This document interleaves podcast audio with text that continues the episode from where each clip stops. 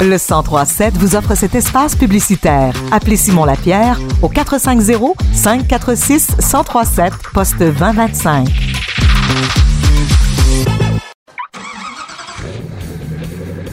C'est l'heure de votre chronique automobile avec Marc et William Bouchard.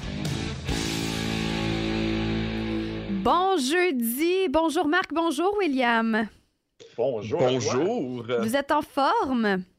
Écoute, nous dansions Comme toujours. euh, C'était de la belle musique soleil avant la tempête euh, ou la vague, la, la vague de fraîcheur fulgurante qui va nous frapper cette nuit. fraîcheur. Oui, C'est ça. ça m'a fait plaisir de vous le partager. Tout d'abord, Marc, tu vas nous parler du Honda HRV que tu as brièvement essayé hier, précisément. Oui, effectivement. Parce que hier, je participais au tournage de l'émission Virage à Québec et c'est la voiture qu'on avait en studio. Donc, évidemment, euh, j'ai pris la voiture un bout de temps pour aller l'essayer, la conduire. Euh, le petit HRV, il faut savoir que c'est le plus petit des VUS du côté de Honda. C'est un véhicule que moi, j'aimais beaucoup dans son ancienne génération parce qu'il y avait un élément qui était particulièrement intéressant qui s'appelle le Magic Seat, comme il y avait dans la Honda Fit. C'est-à-dire que quand, dans tout l'espace de chargement arrière, tu pouvais aménager les sièges de différentes façons Ah. et vraiment utiliser tout l'espace de chargement. Tu pouvais même amener des vélos debout dans ce véhicule-là. Wow! Ah non, vraiment, c'était super Ben bien oui. pensé, ça se faisait bien. Ils l'ont abandonné. C'est décevant, en effet. C'est comme. Ah, C'est ah. ah, c'est la partie décevante.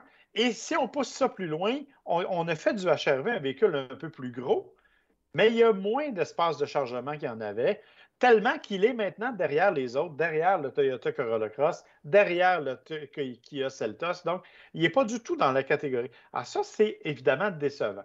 Pour le reste, le look n'est pas particulièrement pimpant non plus, là, Euh, mais chez Honda, on a utilisé sensiblement le même look pour tous les véhicules qu'on a remaniés cette année, donc ce n'est pas une grande surprise. Comme l'habitacle intérieur, ben, ce n'est pas compliqué. Si vous avez vu un CRV, si vous avez vu une Honda Civic, ben, vous avez vu la HRV à l'intérieur, c'est la même affaire. C'est assez pas standard. Honda, euh, pour ce qui est de l'intérieur de leur véhicule. C'est égal.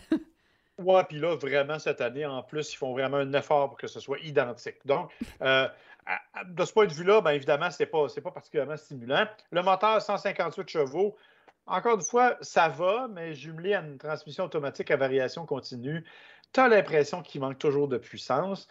Donc, il y a une petite déception. Par contre, on sent que le véhicule est solide, il est bien assemblé, il est bien monté.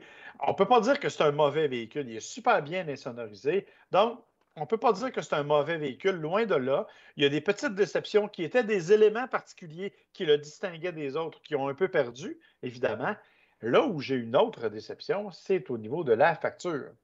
Parce que la version de base, euh, sans rouage intégral, elle est à près de 30 000 Quand même. Puis il n'y a pas beaucoup d'options qui est offerte pour le véhicule. Vraiment pas. Puis là, si tu t'en vas au rouage intégral, c'est 33 000. Si tu vas te chercher la version la plus haut de gamme avec navigation, le système de navigation et tout, tu es à 38 500. Mm.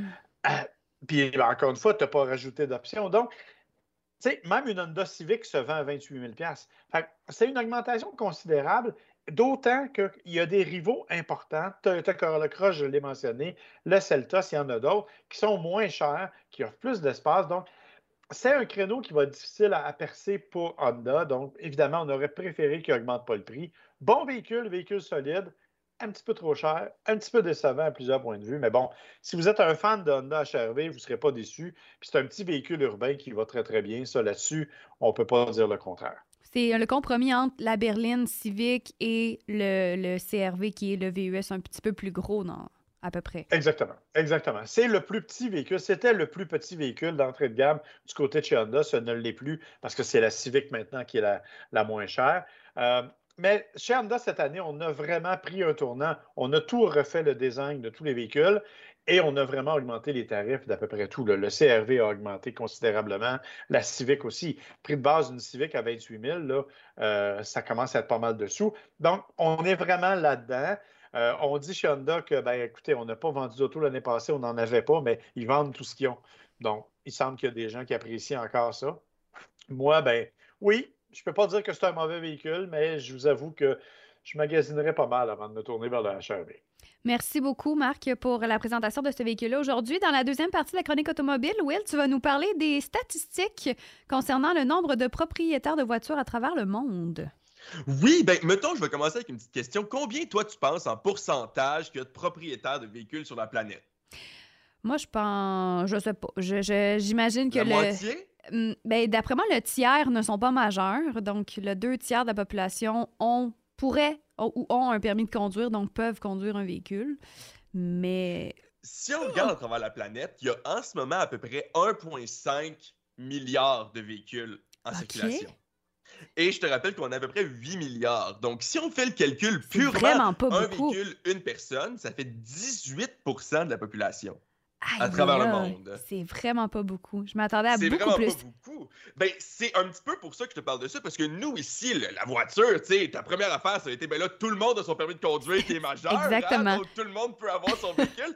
Mais pourtant, quand on regarde à travers le monde, c'est pas tant vrai. Puis encore une fois, les 18 il faut penser que là-dessus, hein, il y a des gens qui ont plusieurs voitures, il y a C'est des flottes commerciales, on compte les flottes commerciales là-dessus. Donc, sur ce 18 %-là, peut-être qu'il y a 10 même de la population qui possède vraiment une voiture. Puis laisse-moi t'expliquer pourquoi. Hein, Parce que quand on regarde ici, on a à peu près 0.9 voitures par personne, 0.89 aux États-Unis, c'est un petit peu plus bas au Canada. Euh, et quand on regarde en Europe aussi, le, le plus haut taux, c'est dans les paradis fiscaux européens comme euh, euh, la, la République de Saint-Marin. Euh, on a aussi à Monaco, à Andorre. Saint-Marin, c'est 1,3 véhicules par personne. Donc là, c'est des, chiffres auxquels on, on- on s'attendrait, toi et moi. là. Oui. Je suis quand même d'accord. Mais c'est parce qu'on pense pas assez à la grande majorité de la planète, peut-être. On pense trop aux gens qui habitent comme nous. Parce que si on va, par exemple, en République démocratique du Congo, on parle de 0,004 voitures par personne. Ça, c'est zéro. On va, on va arrondir ça à zéro. Là. Il n'y a Ben, pas beaucoup de personnes. Il y a peut-être une personne dans le village qui possède un véhicule ou encore là, c'est le Une village d'à sur côté. 250 si on fait le calcul. ça. Une personne sur 250 seulement. Puis le continent de l'Afrique en tant que tel, encore une fois, si ça peut te donner une idée, a le même nombre de véhicules par personne que l'Antarctique. C'est-à-dire 0.05. Puis on s'entend qu'en Antarctique, hein, il n'y a pas personne, là, c'est juste des trucs de recherche. Donc, on, on s'entend que dans le fond, nous, notre mode de vie où on est tant habitué euh, avec les voitures, c'est un peu juste nous qui l'a. Hein? Même en Europe, là, les endroits qui sont pas des paradis fiscaux, ça a des chiffres beaucoup plus bas, 0.6, 0.7. En Asie, c'est sûr que là, dans les pays comme euh, euh, la Chine, on a quand même euh, beaucoup de véhicules, là, 302 millions de véhicules, mais eux, ils sont 1,4 milliard. Les États-Unis ont 267 millions de véhicules et ils sont 332 millions. Mhm. Ils sont Donc, en surpopulation aussi en Asie. Fait que le concept d'avoir un véhicule, c'est très nord-américain. C'est ce qu'on en conclut aujourd'hui. assez européen, Européen. aussi. Il y a quand même plusieurs pays d'Europe qui ont des taux similaires à nous. Mais tu sais, quand on regarde le 0.2 véhicules par personne qu'on a en Chine, euh, moi, je me demande à quel point le transport en commun, l'efficacité du transport en commun, par exemple en Asie, surtout en Europe aussi, quand on pense au train, au TGV, je me demande si ça n'a pas un impact là-dessus quand on compare euh, à ici. C'est sûr que c'est- il y a cette, cette partie-là qui est beaucoup plus accessible. Quand j'ai voyagé l'Europe, justement, j'utilisais les transports en commun. Je me suis Mhm. loué un véhicule, oui, mais ça, c'était pour aller en dehors de, de la place où j'étais. Mais, tu sais, oui, en premier lieu, quand je suis pas chez moi, j'utilise le transport en commun. C'est juste qu'ici, c'est un petit peu difficile en région de ne pas avoir de véhicule et se déplacer aisément entre chaque C'est place. cher aussi, C'est- ici, oui. le transport en commun. Prendre le train, l'autobus, quand on le compare à l'Europe. Donc, ce serait intéressant. C'est un petit passé bien. Ben, Moi, ce que je veux savoir, Will, par exemple, c'est quelle marque de voiture ils ont à Saint-Marin, à Monaco et à Andorre pour le 1,3 par personne?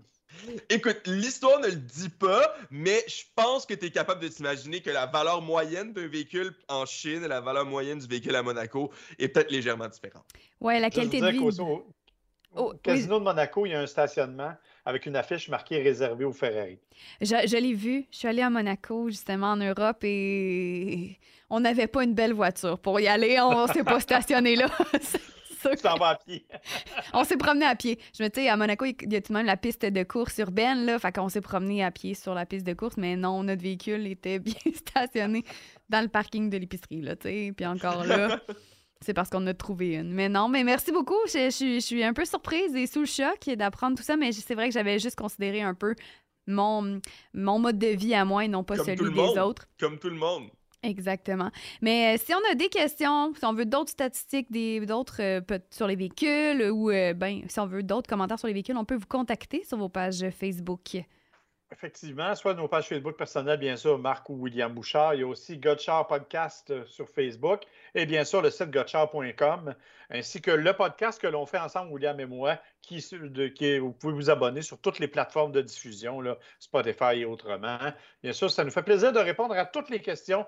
Je l'ai dit, je le répète, la seule à laquelle on ne répond pas, c'est combien on pèse. Le reste, il n'y a pas de problème. Mais c'est pas une question qu'on doit se poser. De toute façon, Je c'est. serais surprise de voir le nombre de personnes qui me l'ont demandé, toi. Oh oui! Ben les gens n'ont Ouais. pas de retenue. N'ont pas de retenue, s'il vous plaît, les gens. Les auditeurs et auditrices à l'écoute du 1037, faites pas ça si vous voulez plus d'informations. Merci, c'est dit.